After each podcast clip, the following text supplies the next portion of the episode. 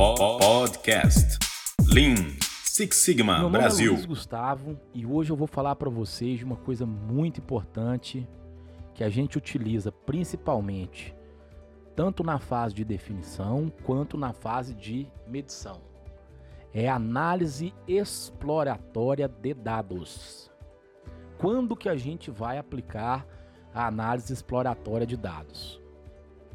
Principalmente naqueles casos que a gente tiver uma boa quantidade de dados e que preferencialmente não tenha tanto custo para a gente obter estas amostras. É aquele caso que a gente tem lá um banco de dados em Excel, ou o próprio ERP da empresa já nos fornece uma série de dados. Enfim, a gente não tem tanto custo para obter essas amostras.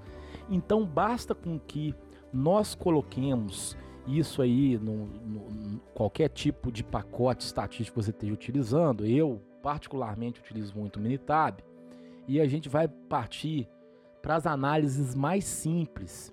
E essas análises mais simples é o que a gente chama de análise exploratória de dados. Então a gente utiliza ferramentas gráficas básicas, como por exemplo, gráfico sequencial, boxplot, gráfico de pizza, gráfico de pontos, enfim, a gente através de gráficos muito simples, Pareto também é uma boa, embora não se encaixe necessariamente nesse tipo de análise, mas são análises bem simples que a gente busca então os padrões de dados através dessas ferramentas, analisando tendência, presença de outlier, é, alguma coisa relacionada, por exemplo, a causas especiais de variação, estabilidade, enfim, são análises mais simples que a gente não utiliza tantos recursos para fazer esse tipo de análise. Outras ferramentas também, alguma coisa relacionada com estatística descritiva também é, é bom fazer, como por exemplo, analisar o coeficiente de variação, analisar a média,